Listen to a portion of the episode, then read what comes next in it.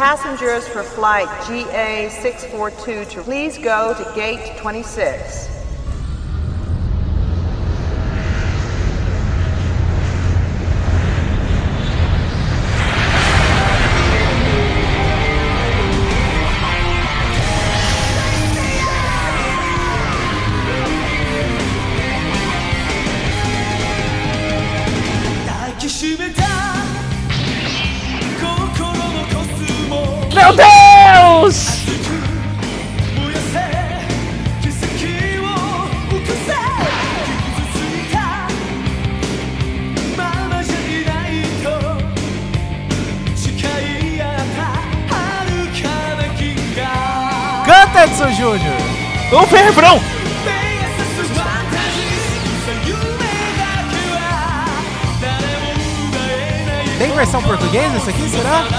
Tem.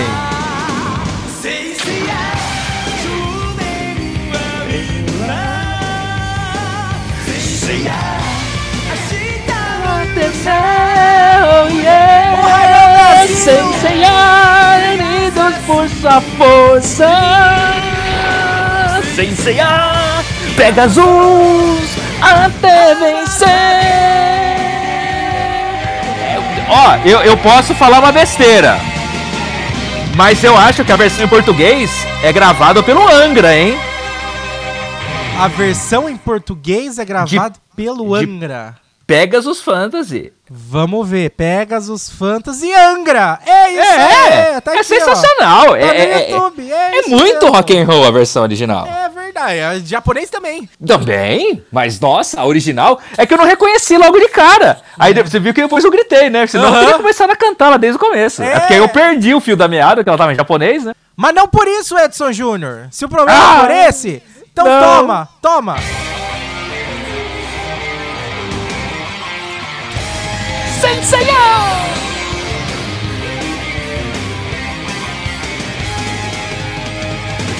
Passa a elevar o cosmo no seu coração. Todo mal combater, despertar o poder. Sua constelação sempre irá te proteger. Supernador e dá forças pra lutar. Vai! Desejos a realizar. Pois as asas de um coração sonhador irá roubar. Guerreiro das estrelas. Senseiya, nada a temer. Oh. Sensacional! Ah, é muito legal Por favor, música. Angra, não nos processe. Uso justo, Não. uso justo. Fair use. Please. Ah, Edson Júnior. Muito bem, eu tô com medo do Pegasus, mas não do Fantasy, viu? Não, é do outro mesmo, né? Ah, é do outro, é do outro, Edson Júnior. Você sabe que eu tava ouvindo, olha, lá vou eu falar do xadrez verbal. Todo o podcast eu falo do xadrez verbal. Sim. Né? Eu tava ouvindo Aliás, o xadrez verbal, não, que, eu ainda, que eu ainda não acabei, o de sexta-feira, né? Porque ele tem 5 horas e meia. E eu tô ouvindo ele desde sábado. E, e eles estavam falando sobre justamente o Pegasus, né? Pra quem não sabe, o Ah. Pegasus é um aplicativo de espionagem desenvolvido por uma empresa de Israel. Hum. Que a. O, o Carluxo queria comprar. Quando eles disseram que eles foram lá pra Israel ver o spray nasal que não servia pra nada, eles na verdade eles foram mais é ver o Pegasus, tá? Uhum. E, e aí o cara tava falando, viu? Se o Pegasus tá à venda, significa que o que eles têm é muito melhor. É verdade. Os gover o que os governos têm é muito melhor. Se você tem uma arma tão poderosa. Você não vai pôr à venda. Exatamente. Se o Pegasus tá à venda, é porque ele já tá defasado do que os governos têm de acesso. Gente. Como é que funciona o Pegasus? Você recebe um. Você, é, é tipo um, é um. É um algo que infecta o seu celular. Uhum. E ele rastreia tudo, ele tem acesso a tudo. Microfone, câmera, mensagem, ligação, tudo, tudo, tudo, tudo, tudo. Ele te monitora inteiro pelo celular. E o, principal de tudo, como que ele infecta o seu celular? É. Você tem que abrir algum arquivo, clicar em algum link? Sim. Não. Não? Uma simples ligação de WhatsApp consegue infectar Nossa, ele. sério? Exatamente. Gente, que susto. Então, pra quem não sabe. Oh, Pera um pouquinho, estão me ligando. Pera que eu vou atender. Não, aqui. não não, não pode! Ai! Ai, tá, pera, não. Ai, desculpa. Carluxo! Desculpa, Não, Carluxo! foi mal. Não, não tão. Ah, desculpa. Não, não, não, não, não. Sanseia, Sanseia. Pega as Carluxo! Você só atendeu o WhatsApp, a ligação de WhatsApp. De WhatsApp. Gente. Mas o WhatsApp não tem criptografia? Mas então, aí é que tá. Gente. É por isso que eu só uso o Telegram. E aí eles descobriram agora recentemente que várias pessoas, entre eles o presidente da França, Emmanuel Macron, teve seu celular infectado. Não, isso aí é uma baita de uma polêmica, né? É. Não, isso aí gera. Não, isso aí gera. gera guerra. E eles estavam levantando essa hipótese. Se, se o Pegasus está à venda para uma empresa que é de um cara que faz parte do exército de Israel, que ele que criou essa empresa e desenvolveu esse negócio, é porque os caras têm coisa muito mais avançada já. É tipo assim, que eles estão. A venda do Pegasus, eles estão vendendo o Pegasus. Não é tipo assim, vendendo. O sistema. É, não, não é tipo assim, ah, toma aqui uma versão do Windows aqui pra você usar. Não é uma versão do Pegasus. Tipo assim, ah, negócio, estão vendendo o programa inteiro. Tipo assim, ó, toma, pega pra você que eu não vou ficar mais. É porque muito provavelmente eles já têm uma versão 4.45 dele já, entendeu? Bem mais. Não, mas o que eu penso é assim, ah, uma coisa é você fazer a pior. venda do negócio podendo continuar. Vamos supor, por ah, exemplo. pra da, da, da atualização, você fala? É, não, tipo assim, vamos supor, ah, tá aqui disponível. Quem quer comprar? Ah, e vendo um pro Japão, um pra China, um pro Brasil, Eles um estão pra... vendendo pra geral, pra todo mundo. Então. Pra quem quiser. Ah, ai, gente. Quanto custa? Acho que só governos podem comprar. ah, mas a gente é quase governo Sei do Japão. lá. Ai, ai. Não, é o Naruhito. É, exatamente. Naruhito querido. Querido Naruhito. Ah, Edson Júnior, isso aí é, é tenebroso, né? É. E tem tudo a ver com o que a gente vai falar hoje. Tem tudo a ver com o que a gente vai falar hoje, mas eu, eu tenho uma reclamação pra fazer, Edson Júnior. Faça. Uma reclamação formal. Então Porque eu descobri que não me apla... eu, eu, eu tomei a vacina, a primeira dose da vacina da Covid, Hum. e eu descobri que não me aplicaram a vacina da Covid. Por quê? Porque não me aplicaram a vacina da Covid. Hum. Ué, eu peguei aqui o celular, ó, peguei aqui o celular. Tá aqui, ó. Não tá com 5G. Ah. Não tá com. Eu pus aqui, ó. Tô pondo ele perto, ó. Tô pondo ele no meu braço. Mas ele tá com 4G porque é só depois da segunda dose que ativa o 5. Ah, mas eu pus umas moedas, não grudou no meu braço. Não, mas é, então, porque ele não tá 100% ativado ainda. Não, mas as moedas já grudam na primeira dose. Na- os vídeos da internet é, porque depois você tem da uma larga primeira camada dose. de posa, né? Você tem uma camada de posa bem generosa. Ah, entendi. isso. Você deve estar bloqueando o sinal. Ah, então tá explicado. Ufa, fiquei mais tranquilo agora, Edson Júnior. Pensei que não tinham me aplicado. Ai, muito obrigado pela informação correta. A minha eu não sei o que que dá, porque que vira jacaré era aquela outra lá, né? Então eu não sei a minha. É a Pfizer que vira jacaré? É a Pfizer. Porque a Pfizer tem a. a- a- é ela. A Pfizer. E tem o virar jacaré. Tem. A Coronavac tem o bumbum tantã. Tem o Bobum Tantan. A E a sua- minha tem The Crown. A sua é, de... verdade! É. É, achamos, Edson Júnior. Você não Achamos. assistiu The Crown? É, exatamente. Uhum. E a, a Johnson Johnson tem cheirinho de bebê e, e a Janssen, ela, ela não, não chega de lágrimas, ela não, não arde o olho. A Janssen não arde o olho e tem cheirinho de bebê. É, sommelier de vacina, Edson Júnior. Sou feliz de vacina. Aliás, você ficou sabendo da polêmica que deu depois que, a- que os brasileiros começaram a ganhar ouro em Tóquio? Não? Não? Não. Você não ficou sabendo? Nossa, os brasileiros começaram a ganhar ouro em Tóquio, os portugueses queriam trocar por espelho.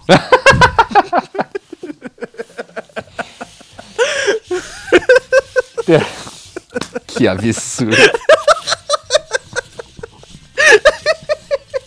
Agora teve uma polêmica verdadeira também. agora aqui, viu? Diga. Porque no sábado o Bruno Fratos ganhou medalha de bronze na natação. Aham. E quem que estava lá acompanhando o Bruno Fratos? Quem? A treinadora dele. Ai. E quem é a treinadora dele? Ah, É a esposa dele. ah. E aí ele acaba, ele sai do pódio e ele vai lá e dá um beijo cinematográfico. E o câmera se consagra, né? Foi o momento perfeito. Verdade, um 360! Isso, aquele 360 cinematográfico, coisa maravilhosa. O câmera se consagra, né? Vai lá e o diretor de TV também, né? Foi o momento perfeito, a imagem da Olimpíada até agora, né? E, tal. Aham. e aí uma jornalista brasileira foi lá e colocou. Imagina o Medina e Yasmin vendo essa cena.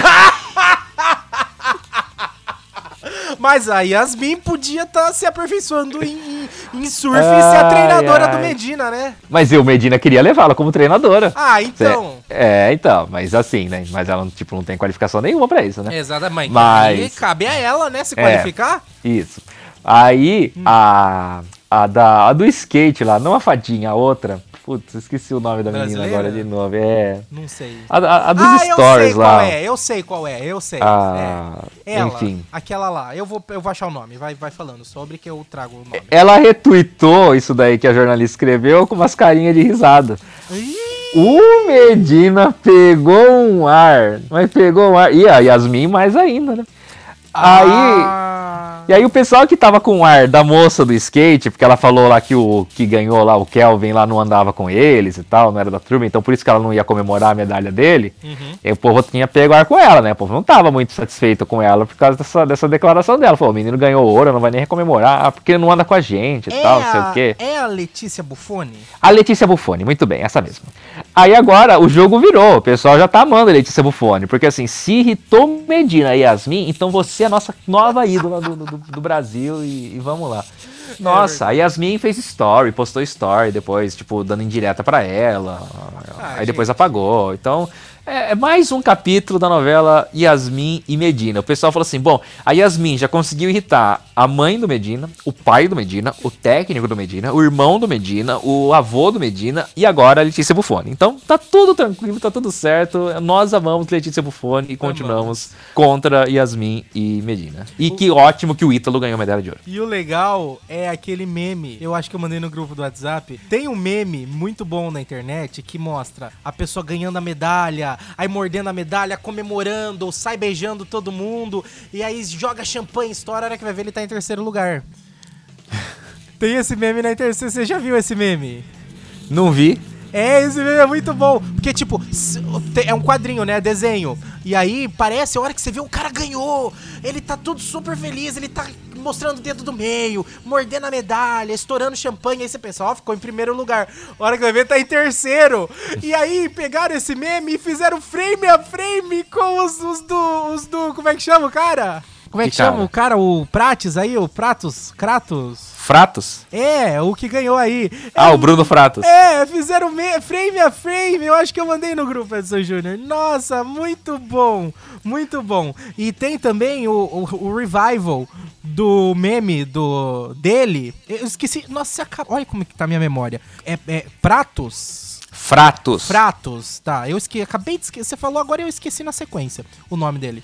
E- Tem, lo- tem explicação pra isso, mas tudo bem, vamos lá. É, tem. É. E. Te... E. O que, que eu ia falar? Ah, Já esqueci. Então, é, É, e- ele. Na última, acho que na última Olimpíada, ele não, não, não se classificou. Aí a repórter perguntou, né, pra ele: Ah, como é que você tá? E ele. tá "Ah, chateado, né? Ela Tá falou. chateado, né? Ele, não, tô felizão.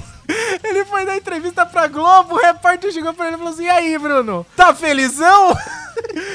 Isso, bom. aí o repórter só tá feliz ali hoje, eu tô felizão, não sei o que. Ele ficou muito marcado por essa entrevista, muito criticado, né? Assim, obviamente que faltou uma falta de, sens- uma falta de sensibilidade da repórter fazendo esse tipo de pergunta, Sim. meio óbvia, né? São perguntas óbvias que não devem ser feitas. Uhum. E também, mas ele também foi muito mal educado, né? Mas a gente entende também que ele tava bastante nervoso. Mas, Mas, não, ele mas ficou é, bem ele- marcado eu ainda não disso. falo essa questão, eu mandei agora no grupo, eu não tinha mandado.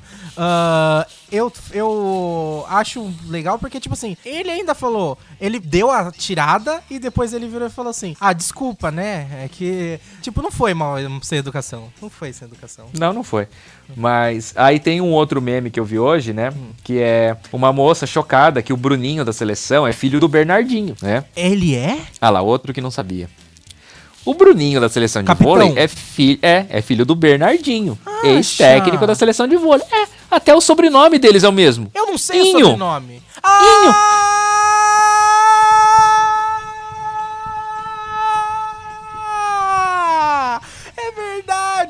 O Bernardinho! Bruninho! É Inho! É. Ah, é verdade! Tem esse meme hoje, inclusive foi apresentado para o próprio Bernardinho hoje no programa do Sport TV. Eh, Hoje não, né? No caso, na segunda-feira, quando nós estamos gravando isso. E, e foi muito engraçado, né? Porque, porque o Bernardinho, a, a partir do ano que vem, vai ser técnico da seleção francesa, né? E o Brasil ganhou da seleção francesa, né? No voleibol, é né? verdade. E aí, assim, da próxima vez que Brasil e França se enfrentarem, o Bernardinho vai ficar muito feliz com os erros do próprio filho. Né? Vai ser a única vez que o pai vai se orgulhar dos erros do filho. É verdade, é verdade. Mas aí tem a questão que ambos são Bern- é, o Bruninho, filho do Bernardinho, primos de longa distância de Robinho e de Ronaldinho. Ah, que legal. É da família Inho. Tudo da Ah, família Inho. Exatamente. É que nem a Pequena Lô. Sabe a Pequena Lô do Twitter? Não, Você não conhece a Pequena Lô do Twitter? não. Parente distante da J-Lo. é, Edson Júnior. Ai, Como sempre, 10 minutos sem falar o tema do programa. dez- 18 Nossa, sério? de gravação. Que É, absurdo! Não, no- na edição é porque a gente voltou menos. e can... É, porque a É. gente voltou e cantou 300 vezes. Exatamente. Ai, você viu, né, o meme que eu mando, o meme, frame a frame, né? Eu vi, eu vi. É frame a frame. Ai, o tema de hoje, Edson Júnior, é o seguinte. Eu não sei porque É eu perdi seguinte. a pauta. Cadê? Abri a pauta de novo.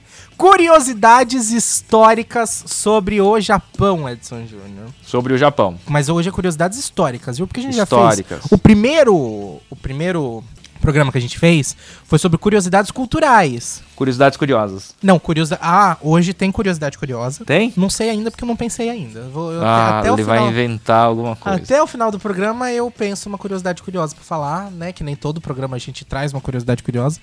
Mas até o final do programa a gente descobre. A, a minha curiosidade curiosa foi a questão do. Já trouxe a curiosidade curiosa, que é a polêmica com os portugueses, né? Que não pode Ah, ver o ouro, tá. do, o ouro do brasileiro. Entendi. Entendeu? Nossa, o- tem alguma competição que o- os portugueses está disputando contra o Brasil? Hum, é. Todas, né? Que futebol? Olimpíada, né? Não, futebol, Não, não vôlei. classificaram. Não. vôlei feminino, masculino, nada? Não. Ixi, ah, não vai ter graça fazer o meme. Se não podia, né? O meme já Não. tava pronto. Ó, os portugueses de olho no ouro do Brasil. né? Edson. Portugal tem bem menos medalha que o Brasil. Exatamente, por isso que eles estão de olho no ouro do Brasil. Como bom. sempre, né? Traz os espelhos, traz os espelhos. Ah, Edson Júnior, vamos falar um pouquinho sobre a história do Japão, né? Ah, um- Uma curiosidade muito curiosa, muito interessante. Aliás, não, porque curiosidade curiosa é outra coisa. Uma curiosidade muito interessante. Você Hum. sabia que a bandeira japonesa ela foi oficializada, a bandeira que nós temos hoje, branca com vermelha lá no meio, ela foi oficializada em 1999? Sim, porque a outra ficou muito marcada pelo período da guerra. né? Exatamente. E também porque eu acho que era muito mais difícil de desenhar na escola. É verdade, é verdade. Muito... Mas é engraçado, sabe? Porque os japoneses parece que até vocês são meio preguiçosos nessa área, né? Preguiçoso. É, O pessoal fala, né? Eu tô com mais preguiça do que o cara que fez a bandeira do Japão, né? é. Porque, ó, a bandeira do Japão é um- uma bola no meio. Uma bola vermelha no meio. Aliás, não é Que é o sol vermelha. nascente, né? Não é vermelha. Eu acho que é vermelho. Não é vermelha. É vermelho. A cor é carmesim. Ah, tá bom, vai. É, pega a minha paleta de cores, Pantone das quantas lá e escolhe lá no, no, no, no- Photoshop qual é a cor. É, vermelho. pronto. Não, uma cor oficial é carmesim. Não é vermelha. Foi Mas com vermelho. é quase um vermelho. É um vermelho mais fosco, mais opaco. Mas Edson Júnior é tem essa questão e o hino nacional japonês. Você sabe do hino japo- nacional japonês? Não conheço. Já ouvi, ouvi 17 vezes nos Jogos Olímpicos, mas não até agora. Quer O dizer, até segunda-feira, quando gravamos. Lembra no na Copa do Mundo quando eles tinham que cortar o hino brasileiro? Aliás, de muitos países, né? Eles, tinham- eles cortavam, né? Só da Argentina que não tinha problema, que é o, o- o hino da Argentina não tem letra. Ele é só instrumental. Então, o hino japonês tem letra. Tem letra. Cinco estrofes. É longo? Cinco estrofes. Não, cinco, cinco versos. Aliás, desculpa, eu sou burro. Cinco versos? Cinco versos, cinco linhas. Acabou. E tem a duração do hino nacional japonês. Hum. Ela é exatos. Eu sei que é bem curto. Eu sei que é menos de dois minutos. Eu vou pegar Exatos, exatos menos de dois minutos. um minuto e cinco segundos. É, foi pensado é, é, comercialmente, né? Muito bem, bem elaborado comercialmente para Olimpíadas e Copas do Mundo e afins. Exatamente. Cinco estrofes, cinco Versos. versos, cinco versos e um minuto e cinco segundos. É um hino muito. É, é- é- quem inventou essas coisas dos. os- quem inventou os símbolos ja- nacionais japoneses são muito. Muito preguiçoso mesmo, né? Não é preguiçoso, é Eu vou. minimalista, Eu, é, é, desculpa, japoneses. Desculpa, japoneses, pelo amor de Deus. Não, tô fal, não quero falar mal dos seus símbolos. ah, como é que fala? Símbolos nacionais, longe de mim. Minimalista, muito bem, muito bem, Edson Júnior. É, aliás, Você sabe como chama a bandeira do Japão, né? como? Hinomaru.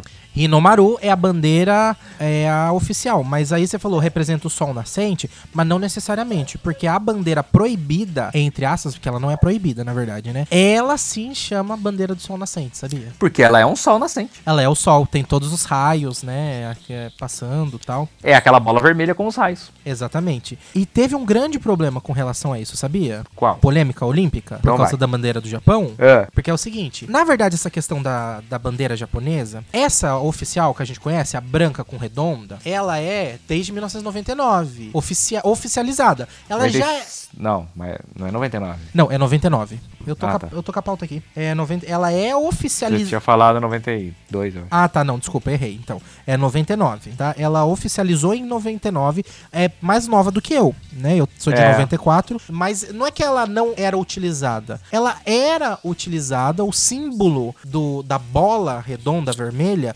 já era utilizado pelos samurais. Na época tinham leques, tinham roupas, tinha um monte de coisa que utilizava o símbolo da bola redonda vermelha. E aí, esse- essa questão da, da bandeira japonesa oficializou nesse. Por quê? Porque também tem a que a gente tá falando, que é a bandeira do sol nascente. Pra quem não viu, depois pesquisa no Google. É como a gente disse, cheia de raios. É, é basicamente igual, só que cheia de raios. E a É bandeira. igual, porém diferente. É diferente até porque a bola vermelha da bandeira oficial, ela é bem centralizada no meio, né? E essa outra do sol nascente, ela não é centralizada, ela é um pouquinho mais pra cima e um pouquinho mais para a esquerda, acho, né? Depende do lado que você tá olhando a bandeira também, né? Então, é, eu não sei também, né? Porque a bandeira acho que cê, acho que é mais patriota do que, ó, a bandeira tem sempre, ela não tem verso, né? Os dois lados são iguais. Exato. Ah, tá. Então tá bom. É Principalmente do Japão, né? Porque você não tem. ah, é, do Japão não igual. precisa nem fazer frente e verso, faz um lado só, Não. tá tudo certo, né? A É. oficial, pelo menos. Mas a bandeira, ah, essa outra bandeira, que é a do sol nascente, que aqui tem os raios, ela é considerada a bandeira oficial do- das Forças Armadas, do, impé do, do Exército. Ela é, ela continua sendo utilizada. E o que que acontece? Não existe, tipo assim, uma proibição. Oficialmente, o Japão é representado pela bandeira branca com a bola vermelha. Mas popularmente, las- as duas quase que têm o mesmo peso, mas não ma peronomútil. Porque, por exemplo, se você quiser usar a bandeira do sol nascente, ah, eu tô indo nas competições olímpicas e eu quero usar a bandeira do sol nascente, você pode. Não é proibido no Japão, não é nem proibido por leis, nem questão cultural, entendeu? É Mas pega permitido. mal. Não, então, não, não pega tão mal pra eles. Mas é que isso tá, de, tá relacionada à extrema direita japonesa, a bandeira do sol Tá. nascente. Tanto que tem muitos lugares que hasteiam as duas bandeiras. Porque também tá ligado à questão da for- Forças Armadas, Exército, sabe? Então tá ligado nessa questão mais ah, de direita, da direita japonesa, extrema direita, e também na questão das Forças Armadas. Então, por isso que vamos dizer assim, pega mal, por causa dessa simbologia, mas não é pra todo mundo que pega mal, entendeu? É que nem aqui no Brasil, por exemplo, o verde e amarelo, pra muitos, é, hoje em dia tem muita gente que não. ah, que vê o verde e amarelo, é o verde e amarelo, tem que pintar tudo de verde e amarelo, entendeu? É, virou aquele negócio, aquele patriotismo, como é que fala? Sedento. Aquele patriotismo que. Que tudo é verde e amarelo, é Brasil acima de tudo, não sei lá, entendeu? Então, tem essa questão, né? Hoje em dia tem muita gente que nem gosta aqui no Brasil de usar o verde e amarelo, de tanto associada a, a, É, a não se política. identificar com certos grupos. né? É, por, por questão de politicagem. É mais ou menos a mesma coisa que acontece lá. Essa bandeira ela é utilizada ainda oficialmente em algumas questões, mas um grupo de extrema direita se apropriou do uso dessa bandeira e aí gera essa questão. Só que isso tá muito ligado à questão imperial e questão também de- das guerras dentro da Ásia. E Isso. gerou um conflito muito forte com a Coreia do Sul, por exemplo. A Coreia do Sul pediu pro Japão para que ele retroaja nessa posição e fala que não, que não se pode mais utilizar. Né? Por quê? Porque, eh, a- a- abre aspas, aliás, o Japão deve estar ciente que a bandeira do sol nascente é percebida por muitas de suas nações vizinhas como símbolo de seu militarismo e imperialismo do passado. Precisa enfrentar humildemente essa história. Fecha aspas para o porta-voz do Ministério das Relações Exteriores da Coreia, o Kim In-chul, né? E aí ele disse que o governo coreano vai trabalhar com os ministérios relacionados para corrigir este problema. Porque virou essa questão. Para o Japão, pode até não ser tanta a questão, porque é uma bandeira que eles utilizavam, né? E virou símbolo da extrema-direita, mas eles mesmos já utilizavam essa bandeira em algum período, né, deles, né, que é o período, né, do imperial, só que para os países ao redor marca um momento de extrema uh, mão de ferro japonesa. É, é, os conflitos, né, que, os conf... que, Exatamente. que ocorreram. Né? E, e, e, você... e eu tenho uma curiosidade curiosa relacionada a Jogos Olímpicos e esse período de guerra. Curiosidade curiosa? É. é. E de verdade, né? Não, ah, não tá. as suas, né? Então não é curiosidade curiosa. Desculpa, é só uma curiosidade, então. Uhum. É, porque o pessoal fala muito, ah, o Japão é, tá no, assim no quadro de medalhas por causa do judô. E por que, que a China não avança tanto assim no quadro de judô? Porque o judô é um esporte tradicionalmente japonês, muito famoso no Japão. E a China, ela criou uma resistência muito grande. Existe um, vamos dizer assim, um, um certo preconceito é, do, do judô dentro da China, porque está associada justamente a esse período em que o Japão era um país muito que, né, casca grossa, era casca grossa nas, nos combates, invadia territórios, né?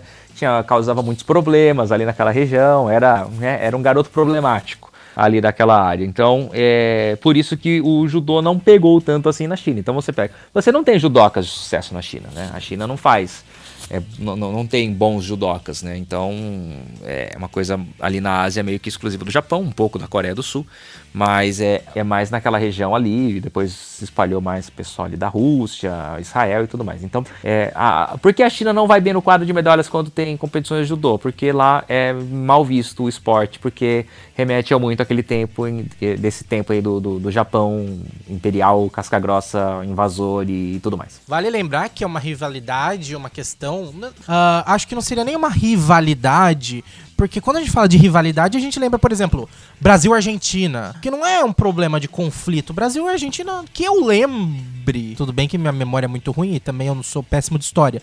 Mas acho que a gente nunca teve algum conflito grande nessa questão, tipo os problemas, esses problemas que aconteceram na Ásia, né? Não, o Brasil nunca brigou com a Argentina. Isso daí, essa rivalidade só existe na parte do futebol, nos esportes esportiva, né? realmente. Né? É, esportiva. O Brasil brigou com o Paraguai, né? Teve guerra do Paraguai, né? Uhum. Também como, conhecido como genocídio do povo paraguai. Mas é, já lá na Ásia, realmente era uma coisa um pouco mais pegada mesmo, né? Que acontecia entre eles. E, e o Japão era a parte cruel da coisa, né? Vamos dizer assim. Japão que já foi cruel, já mostrou sua crueldade, né? Muitas vezes, porque é, fez aquele ataque a Pearl Harbor, né? No, que marcou muito o imaginário também das pessoas que não. Porque virou tema de filme, inclusive, né? É, até porque, vamos lá então, história da Segunda Guerra Mundial. Hum. Até então, até aquele momento, a participação estadunidense na Segunda Guerra Mundial ela era praticamente inexistia, né? É, eles davam apoio é, de armas e talvez financeiro, mas eles não estavam efetivamente na guerra, né? Estados Unidos não tinha entrado na guerra até então. É, e eles estavam ali posicionados e tudo mais, mas não participavam efetivamente do conflito. E aí o Japão tem a brilhante ideia de cutucar a onça com vara curta. E né? foi lá e simplesmente fez o ataque a Pearl Harbor, pra quem não sabe, é um ataque. É aí que surge os kamikazes, né? Uhum. Que era um ataque suicida. É, os, os, os, aviões da Força Aérea Imperial Japonesa eram jogados contra. Foram jogados, em sua grande maioria, lotados de explosivos contra as instalações da base norte-americana de Pearl Harbor, que fica ali no Havaí ou seja, no meio do caminho, né, entre Japão e Estados Unidos. Uhum. E, e essa, esse ataque que, que é feito acaba, então, é, vamos dizer assim, convidando os Estados Unidos a entrar de vez na guerra, né? E aí isso daí tem a consequência mais terrível ainda, que é o principal né, momento da Segunda Guerra, que praticamente a guerra já tinha terminado, né, por parte dos alemães e italianos, mas que ainda o Japão resistia, que aí é o momento em que os Estados Unidos acabam fazendo aquela atrocidade, aquela barbaridade e lança as bombas nucleares sobre Hiroshima e depois sobre Nagasaki no mês de agosto, né? Inclusive, quando esse programa está indo ao ar? Hoje é quarta-feira.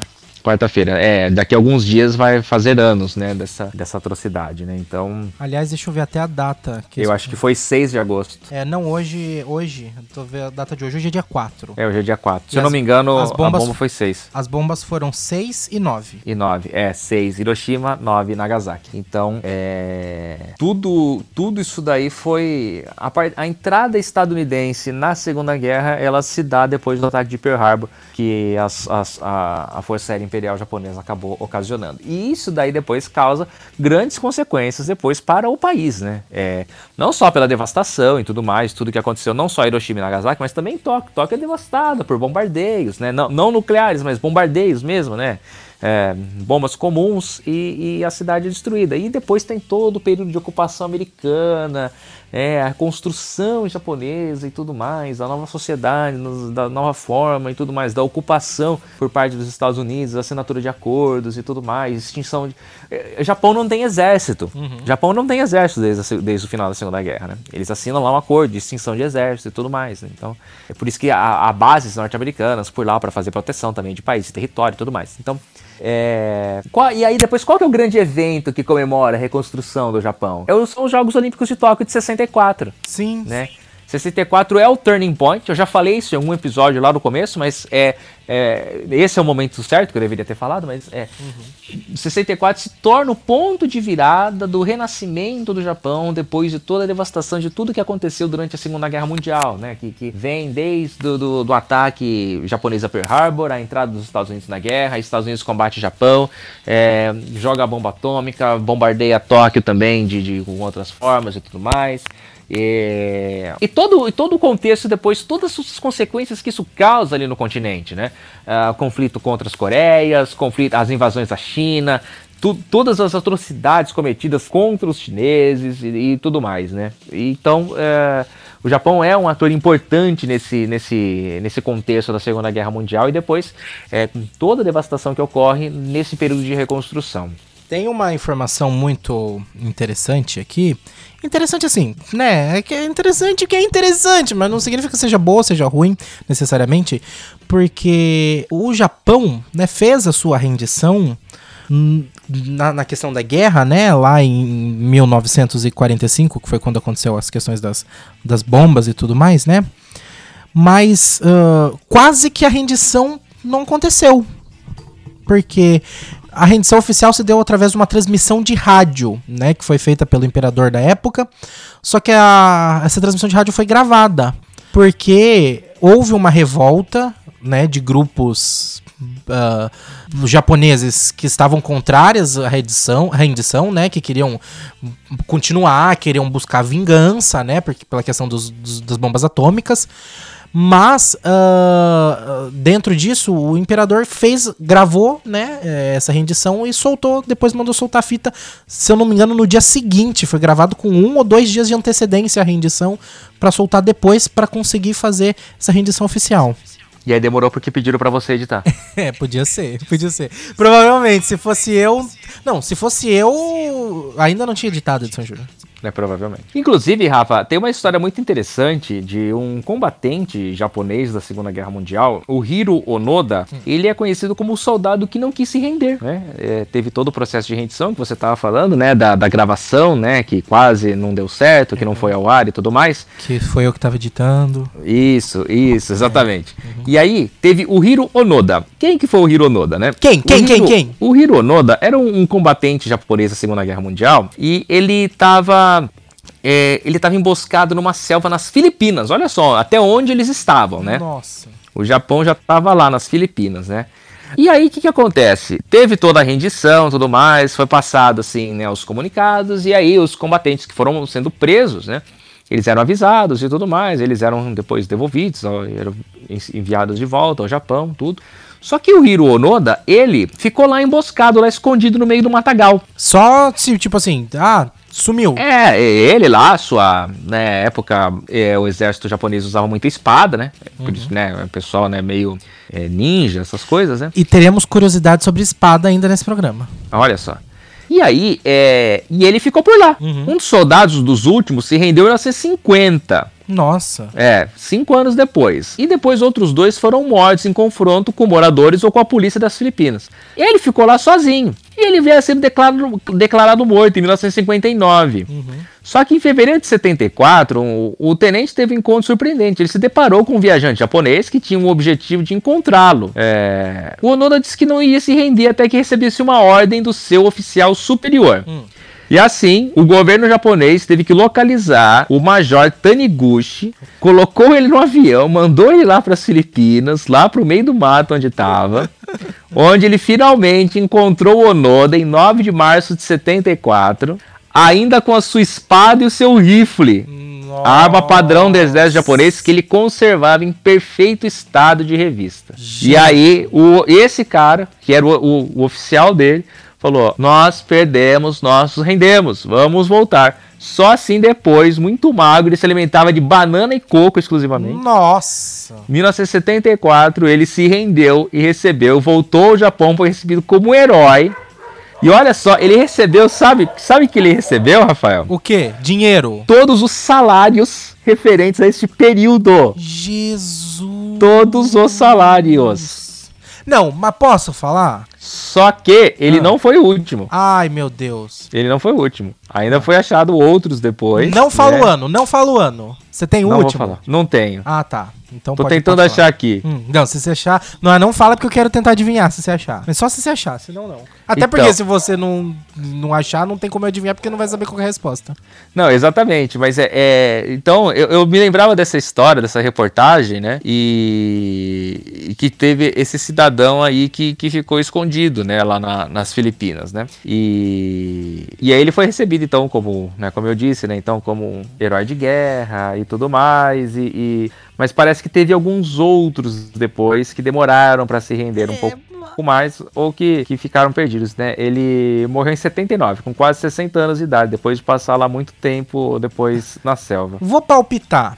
Vou palpitar. É, ser recebido como herói, na minha visão, não é algo que deveria ter acontecido. Na minha visão, tá? Ah, eu entendo. Ah, não sei essa questão de, de ser recebido, né, como herói. Porque guerra é guerra, realmente, né? Foi basicamente um herói. Mas. Esse negócio de receber o salário tá certo. Ah, mandaram ele lá, ele foi. Tá esperando o, o- o patrão dele, o chefe, falar: Ó, tá tudo bem. Tá certo, tem que pagar o salário mesmo. Sou favorável nisso, Edson Júnior. Fizeram certo com ele. Não, tá certo. É, ele foi o último, na verdade, mesmo aqui. Tava, eu tava procurando aqui. Que, E- que acham, né? É? Que acham? É, então. Vai que tem algum lá ainda. Viu? Mas é, eu falei que ele tinha morrido em 79, mas é, em 74. Não, ele morreu em 2014. Nossa, Ele morreu em 2014, em Tóquio. 79 E- provavelmente ele se rendeu. É, é, é isso. É, 1974 ele se rendeu. né? E ele morreu em Tóquio. E sabe onde ele morou durante muito tempo? No Monte Fuji. Não. Ah, onde? Mato Grosso do Sul. Ele tava no Brasil? Ele veio pro Brasil depois. Ah, não. É, Ele se mudou pro Brasil. Ah, não, se gente. tornou fazendeiro de gado. Ah, não. Para, para, para. Mato para. Grosso do Sul. Você teria coragem de se encontrar com uma pessoa dessa? Hã? Você teria coragem de se encontrar com uma pessoa dessa? Com toda certeza. Imagina a história que esse cidadão tinha pra contar. Para, eu jamais na minha vida, se o cara. tá- Porque, ó, eu imagino, eu imagino, não sei porque não vivi, não vivi, e tomara Deus que nunca viva a questão de ter que atuar em uma guerra, né? Não, nunca vivi, espero nunca viver, até porque nem fiz tiro de guerra, fui dispensado. Sei nem segurar um fuzil. Se bem que acho que tiro de guerra não segura um fuzil, né? Segura. Segura fuzil? Ah, segura, atira, faz tudo. No fuzil? É. Gente, fuzil não é aqueles negócio que explode bom, ah, blindado? É, depende. Não, tem vários. Hum, Ah, enfim. Enfim, enfim, eu não sei nem como é que eu não sei nem o nome de arma, não sei nem que arma que é arma, entendeu?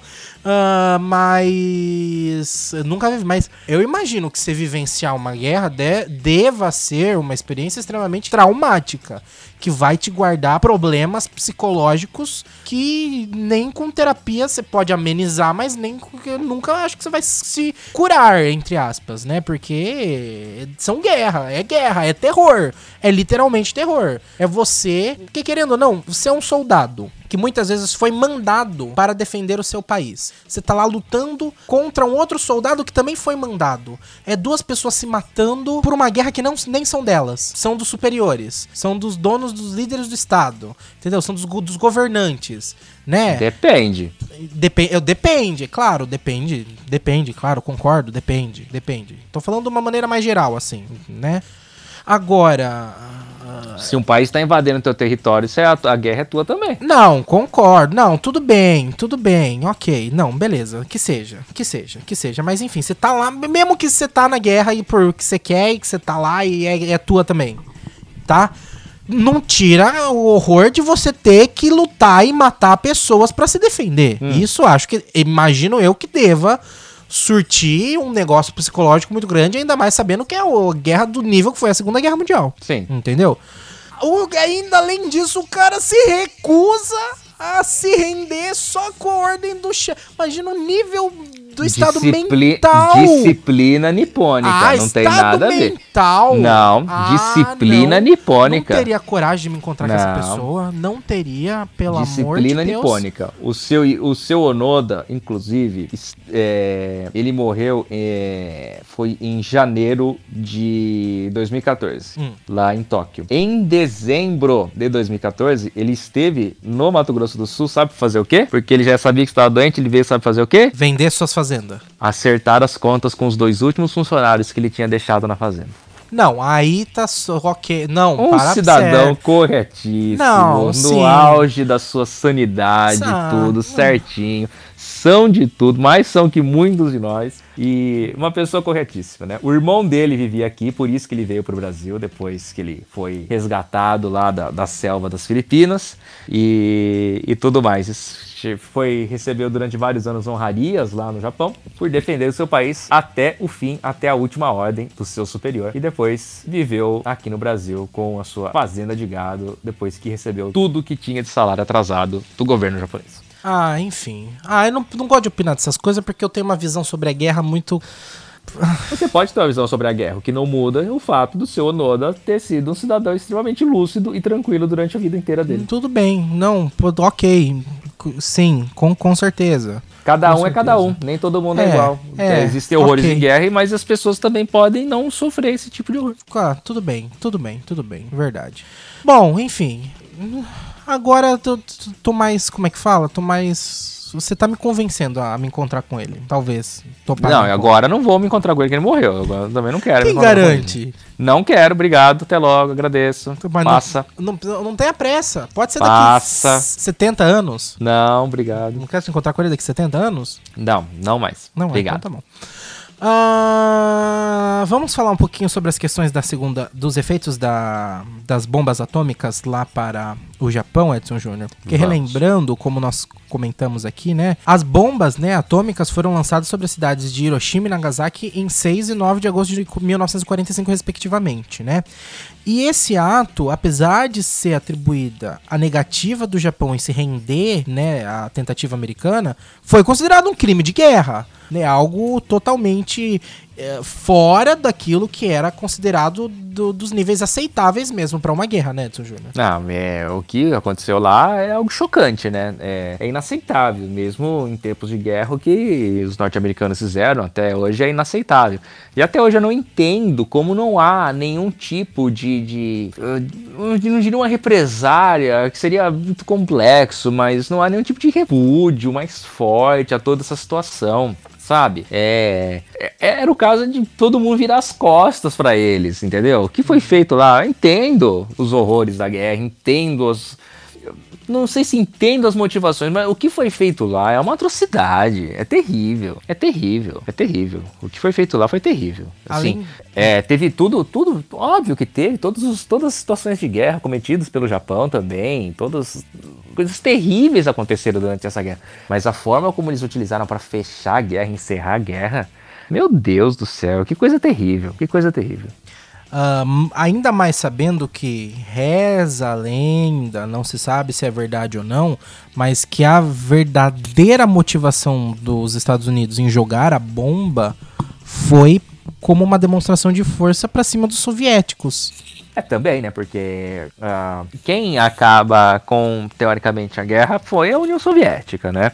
Ela, na verdade, ela causa a rendição alemã, né? Eles chegam, né? Eles invadem a Alemanha, eles conseguem tomar a Alemanha e aí há o, toda aquela situação do suicídio do Hitler, ou não, né? Tem toda essa situação toda também, né? Uhum. Mas é, quem, então quem, vamos dizer assim, quem teoricamente sairia vitorioso dentro do, das tropas aliadas seria a União Soviética, né? É, que, onde há o erro? É, todo, todo, mundo perde a guerra quando tenta invadir a Rússia, né? Quando tenta invadir a União Soviética, ninguém lembra lá que é frio, etc, etc. Uhum. Napoleão foi assim também, então...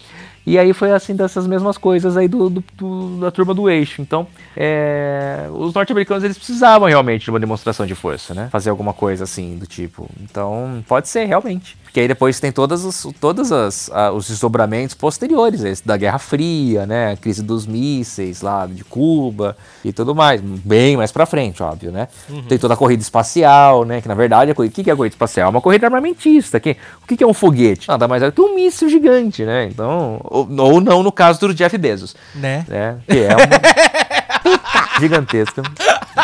Porque faz parte da tradição desse programa a gente falar do, do Bezos. Ai, Edson Júnior.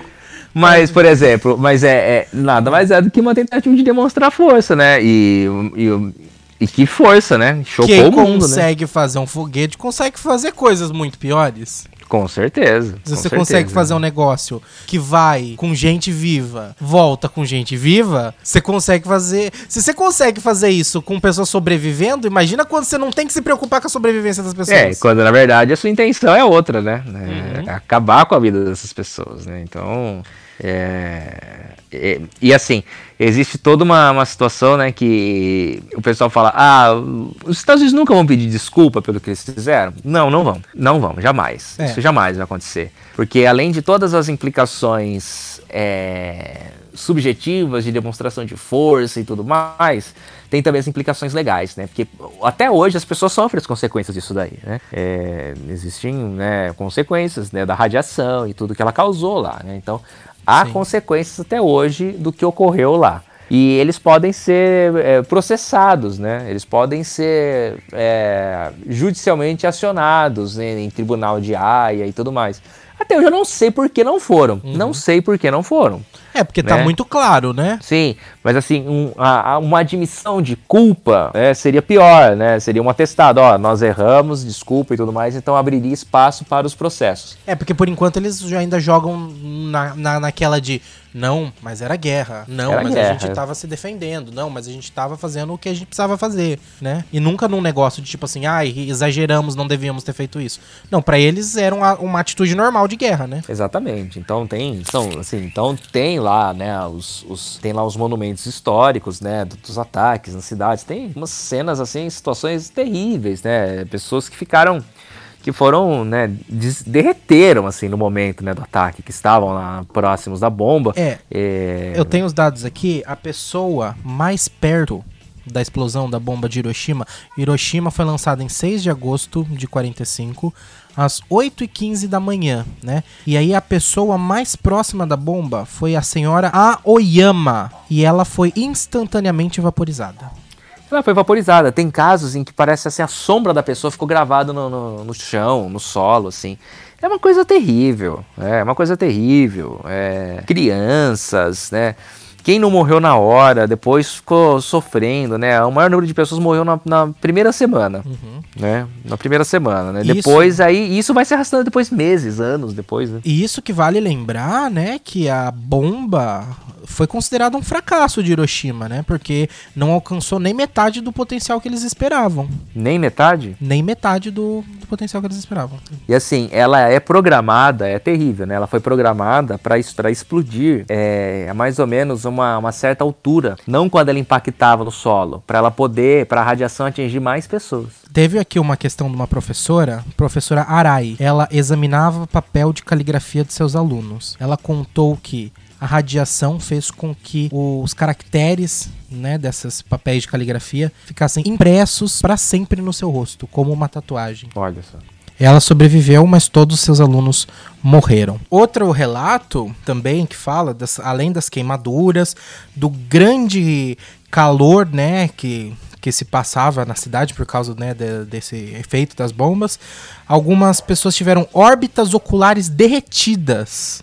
Algumas pessoas tiveram ferimentos menos graves e tiveram que se tratar de queimaduras durante meses, queimaduras que não se curavam.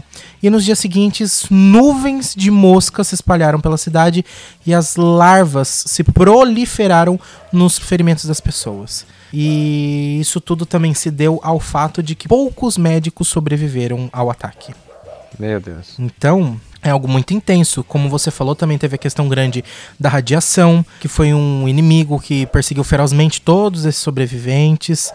Uh, muitas pessoas morreram horas depois né? E, enfim, é algo, algo muito, muito, muito impactante. Se a gente parar para pensar, Edson Júnior, vamos, pelo menos para mim, eu não sei se para pessoas mais velhas, não sei se para você que é, é um pouco mais velho que eu, mas nossa diferença de idade não é tão grande.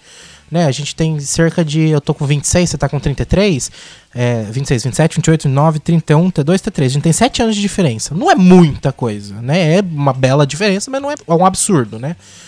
Uh, se a gente parar para ver, o nosso avô veio pro Brasil 1926. A bomba foi 45. É. Meu pai nasceu em 54. A bomba foi em 45. Nosso avô morava em Hiroshima. Nossa avó morava em Hiroshima. Exato. Que foi onde foi, né, atingido pelas bombas. Então é algo que, tipo, tá intrinsecamente próximo a nós. Porque o nosso avô nasceu naquela cidade antes da, da bomba. Nosso avô. Entendeu? Pra mim é um pouco essa questão do meu avô, do nosso avô, né? Porque seu também, do lá por parte de pai. Porque eu não cheguei a conhecer. Você também não chegou a conhecer, ele já era morto, né?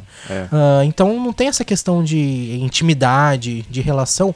Mas eu paro pra pensar do meu outro avô, meu avô materno, que é vivo. É uma pessoa que eu tenho contato direto. É alguém que poderia estar lá. Entendeu? Não no meu avô materno, né? Mas eu faço essa relação porque, tipo, é uma pessoa que poderia ser como o meu avô materno, por exemplo, que estaria vivo até hoje. Entendeu? Se o meu avô paterno tivesse vivo, seria essa relação. Então é algo assim muito próximo, próximo da gente muito recente. Muito recente, não é verdade? É verdade, concordo com você. Então, quando a gente para pra pensar, por esse ponto, é assustador. É muito assustador. Porque é, é, é por causa disso quando a gente só analisa na época da escola, não parecia algo tão recente. Para mim parecia coisa de, sei lá, isso e desco o descobrimento do Brasil, para mim era quase mais ou menos na mesma época, quando a gente tem cabeça, né, essa cabeça é. de não entender muito.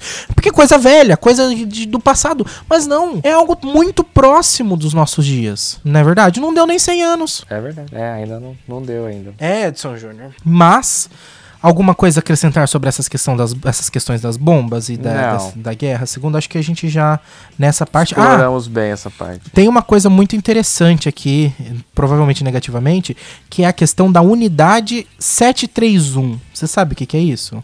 Não. A unidade 731 foi criada no Japão em 36 e ela tinha a intenção de fazer pesquisas para o desenvolvimento, sabe do que? De armas químicas e biológicas. Essa unidade ela realizou tentativa de disseminar patógenos de doenças graves na China e promoveu testes macabros nos seus prisioneiros. O responsável pela unidade foi Shiro Ishii e ele recebeu imunidade dos Estados Unidos após a guerra. Uh, nos seus estudos, ele fazia seus estudos sobre bacteriologia e ele acreditava que armamentos químicos e bacteriológicos seriam extremamente importantes para garantir a vitória do exército em caso de uma guerra, né? E ele fazia todos esses estudos. Ele também era conhecido por promover estudos sobre purificação da água. E ele, inclusive, realizou uma demonstração dos seus estudos para o imperador da época. E esses estudos passaram a contar com o apoio do governo após um surto de cólera ter matado mais de 6 mil soldados japoneses, né? Então é aquele, é aquele negócio, né? É uma, é uma inteligência foi muitas das coisas né, utilizadas pela questão boa na, no avanço tecnológico, aqui não acho que não sei se é nem tecnologia, né? No avanço científico nesse caso, que eu também não sei se é considerado avanço. Avanço científico é tecnológico também ou não, não são coisas diferentes, Edson Júnior? É, é, nem, nem, nem sempre estão ligados uma à outra, né? Uhum. Enfim, muitos dos avanços que a gente tem, né, acabam depois também podendo se tornar, se potencializar questões de guerras. Mas aí veio o governo, fez uma, uma um contrato, vamos dizer, com essa, com essa questão aí, com a fachada, né, de você fazer o controle da água, mas, na verdade, estavam financiando esses estudos científicos para desenvolvimento de armas ah, biológicas. Ou seja, novamente mostrando aqui, como a nossa intenção é trazer eh, curiosidades históricas, mostrar que o Japão sofreu muito com guerras, mas também já soube ser tirano muitas vezes, né? Sim. Várias vezes. várias e várias vezes. Porque a gente tem essa visão. Eu não tinha muito essa visão do Japão tirano, viu? Porque pra mim, pelo menos, acho que acho que muito provavelmente por causa dos resquícios, né, dessa questão das participações dele em guerras. Mas ah, não tinha muito essa visão do Japão, desse Japão poderoso, desse Japão mão forte, desse Japão mais bruto, sabe? Pra mim, e acho que pra grande maioria das pessoas que não tem tanto conhecimento em história, ah, você tem a visão do Japão como o Japão, país do conhecimento, o país da tecnologia e o país onde todo mundo é, é- é- trabalha bastante, ganha muito dinheiro e tal. E não tem essa visão passado, né, de como tudo isso chegou nesse nível, né? Sim, sim, exatamente. Né? Principalmente ali na, na- na- para os vizinhos ali, né? Então, como a- o, o nível que chegou, né? Exatamente, Edson Júnior. Pra gente encerrar, eu tenho aqui do site Japão em Foco. Aliás, se você quiser saber muito mais sobre Japão, acessa lá japãoemfoco.com. Uma reportagem. 10 fatos históricos malucos sobre o Japão, Edson Júnior. Aí sim, Agora sim! agora ficou interessante o negócio. Vamos lá. Curiosidade número 10. Hum. Costumava ser ilegal no Japão comer carne. Qualquer tipo? Será ou só de. Até o meados do século VI 567, Certo. o governo japonês proibiu o consumo de carne. E isso durou por 1200 anos. E Poxa. isso foi por causa de um preceito budista. Olha né? só. Pro- provavelmente influenciado por um preceito budista, né? E aí essa lei deveria ser obedecida entre os meses de abril e setembro, mas as leis e práticas religiosas posteriormente posteriores, né, eles basicamente tornaram o consumo bloquearam o consumo, né, da maior especialmente da carne bovina, né? Então isso transformou uma coisa ilegal, depois acabou virando um tabu, e aí o consumo começou a se po- popularizar novamente a partir do século XVI, 16, Edson Júnior. Foi 16. aí que, que isso aconteceu. Então, teve essa questão. Teve. Japão proibido de comer carne. Que interessante. Temos mais uma curiosidade aqui que. Que ainda cadê? não é uma curiosidade curiosa. Não. ah, essa curiosidade é macabra, Edson Júnior. E curiosa. Essa curiosidade é macabra. Seu, os samurais faziam testes de suas espadas. Você Ai. disso? Ai. Porque no Japão medieval era sempre importante um samurai estar com uma arma de qualidade, né? Porque vai pra uma batalha, você vai Dá. chegar na batalha e vai testar a arma, aí ele vai. Uia, uia, Vai com a tá espada cega. É. Você tem que testar. Ao invés de você fatiar o cara no meio, você dá uma pancada nele. Fala, ai que dor, doeu aqui, quebrou meu, meu braço. Não amputou Exatamente. ele, só, só quebrou ele. Exatamente. Sabe como eles testavam essas espadas? Ai. Em corpos de criminosos. E também Aí, ó. em cadáveres. Aí, ó. O Siqueira ia gostar. Ia, ia, ia, ia. Mas, Edson Júnior, uma prática por alguns samurais chamada de tsuji, tsujijiri.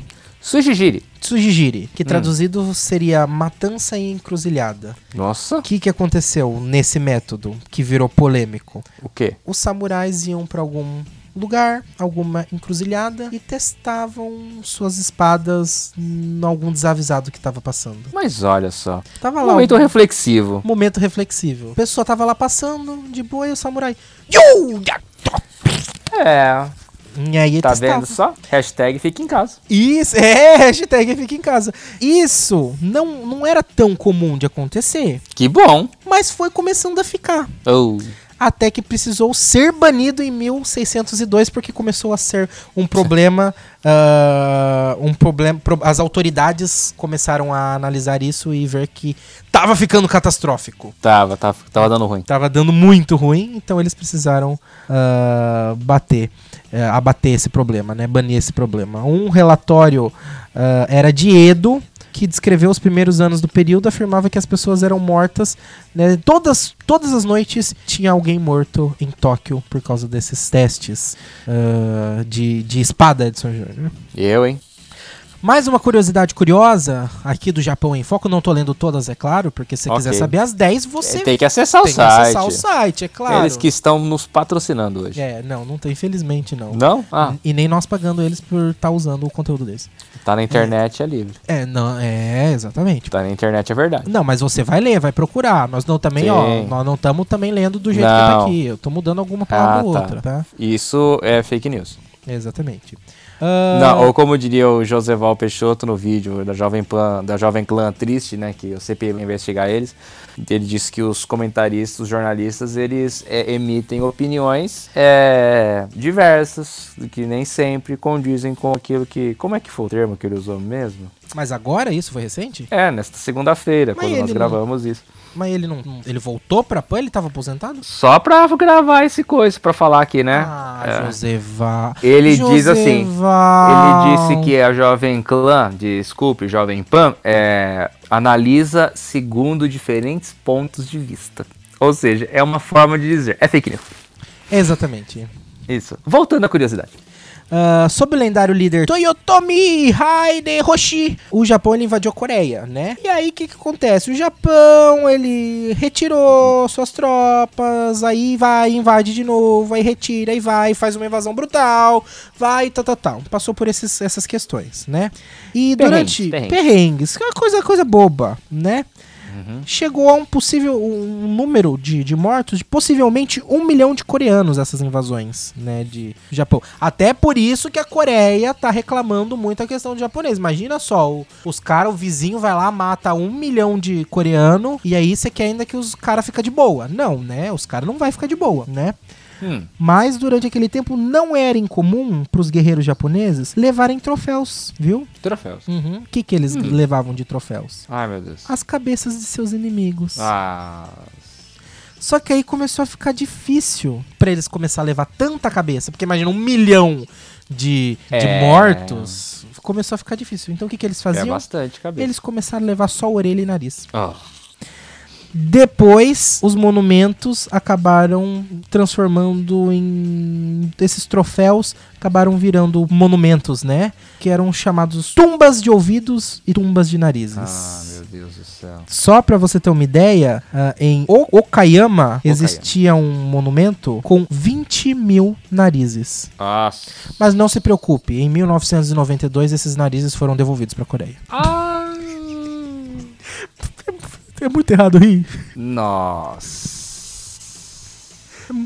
Eu, eu preciso segurar a risada. É muito errado rir disso. Olha, não deveria, mas. Ai, gente. Difícil. Eu, eu diria que seria cômico se não fosse trágico. Exatamente. É, descreveu perfeitamente. Seria muito cômico se não fosse trágico. Porque, imagina só, você vai. Não, é uma cara de pau, né? Você vai lá, mata mais de um milhão Não de pessoas. É family friendly. Family Ah, tá. friendly, É uma, é uma, é uma, pro- é uma prostituta cara de pau, né? Porque você mata mais de um milhão de pessoas, mais ou menos, né? Corta os nariz, vai, enterra no seu país.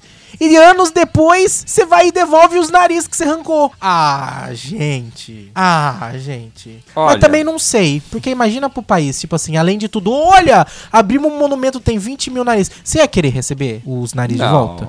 eu dispenso. Você, você, ficou, você, você teve um familiar seu que foi morto, nesse caso. Você tá sabendo que o nariz dele. Você ia querer receber? Não. Eu não ia querer também. Enfim, né? Outubro de 1944. O vice-almirante Takijiro Onishi, ele acreditava que a única maneira de o Japão vencer a Segunda Guerra era por meio de kamikazes, Edson Júnior. É. Ele esperava, né, que o choque dos ataques aos Estados Unidos fizessem os Estados Unidos desistir. Afinal, você- realmente, é, é, convenhamos, é extremamente chocante. Você tá dentro de um avião se matando pra cair num. num- é, é uma. Analisando essa cadeia hereditária. É um negócio extremamente chocante, né? O nível que a pessoa tá disposta a chegar pra entrar na guerra Meu Deus do céu. né? Você tá disposto a se matar nesse. Não é tipo assim, sofrer as consequências de uma possível morte. Não, é ter a certeza. É a certeza, é se entregar, é se matar pra isso, né? É, vai, E- vai com força. Uhum. Em 1945, em agosto, depois da rendição né, do imperador, esse cara, esse Onoshi, que foi o cara que, vamos dizer assim, incenti o grande incentivador das práticas kamikaze, não sei se o inventor né, dessa prática, mas ah, o- esse grande incentivador ficou perturbado com os milhares de pilotos que ele havia sacrificado. Porque ele falou assim, tá, eu fiz isso. Porque é- ele tava cético disso. Cético é quem não crê? Isso. Não, ele tava crente disso. Ah, tá. Ele tava crente. Ô, os caras vai lá, se mata, atira, faz o- essa grana. Eles não vão continuar com a guerra. Eles vão desistir da guerra. O que, que aconteceu? O Japão teve que se render. Então a cabeça do foi cara. o efeito contrário. Foi o efeito contrário. A cabeça do cara ficou perturbado. No dia 16 de agosto, ele achava que a única forma de punição que ele merecia seria o suicídio. Então, em sua nota de suicídio, ele se desculpou, abre aspas, pela alma dos mortos enlutados e de suas, famí e de suas famílias enlutadas. E ele implorou aos jovens do Japão que trabalhassem pela paz mundial. Mas olha só, é discurso de Miss, né? Pela paz mundial. Exatamente. O cara, o cara, grande incentivador, talvez o pai da prática kamikaze, teve esse grande arrependimento. Isso. Queria que os jovens trabalhassem pela paz mundial. Exatamente. O primeiro japonês convertido ao cristianismo foi um assassino em fuga. Mas olha, É o samurai Anjiro, de 35 anos, ele tava fu- fugindo da lei, né? E ele foi procurado por matar um homem em uma luta, né? E aí ele tava escondido, ele teve contato com alguns portugueses enquanto tava escondido. Os portugueses ficaram com pena dele, o enviar- enviaram para Malaca, que era uma colônia eh, portuguesa na Malásia. Nisso ele foi tendo contato com o português, foi batizado em nome de Paulo de Santa Fé e ele se tornou o primeiro cristão japonês. olha só. É, gente. O grande arrependimento. Arrependimento. Não, e é uma coisa. É uma coisa que. É uma que- coisa. Não, é uma coisa muito interessante da gente parar pra pensar e refletir, né, Edson Hum. Júnior? Porque volta pra aquilo que eu falei a- a- anteriormente, né, há pouco tempo Volta. atrás agora. Que o, o Japão hoje não passa uma, uma imagem de um país bruto Não, realmente não. passa uma imagem de um país extremamente pacífico, respeitoso, entendeu? Você olha, hoje em dia, quem é desavisado, que nem eu, por exemplo, que sou um desavisado da vida, você olha pro Japão e fala, mas jamais que esse país ia entrar numa guerra. É. Hoje realmente é difícil de imaginar, né? Mas Uhum. o passado é sombrio. É uma coisa assim, infelizmente, infelizmente é algo que aconteceu, tá marcado na história e não tem como voltar. E, e tá aí, é, é uma realidade e, e lide com isso, aprenda com isso e melhore com isso, e é isso que o Japão tá, tá fazendo hoje em dia. Tá, tá lidando com isso, tentando se redimir, buscando ah, questões, e hoje em dia ele virou um grande exemplo em várias questões, né? Um grande exemplo de redenção, o Japão, hein? Exatamente. Com todo, tudo que aconteceu no passado e hoje ser esse polo de tecnologia, de desenvolvimento e tec, principalmente desenvolvimento tecnológico e tudo mais, sem perder os costumes, as tradições antigas. Muito bem, Edson Júnior. Ai, acho que esse programa ficou muito bom, Edson Júnior. Gostei. Ficou bom, ficou interessante. Ficou interessante, ficou gostoso, ficou dramático e divertido, porque teve um momento de drama e um momento de diversão. Ah, acho que é tudo que a gente que o brasileiro e o japonês gostam. Drama e diversão. Exatamente. Isto. Esse podcast vai acabar abruptamente agora porque eu vou apertar o botão de parar a gravação. Tchau, pessoal.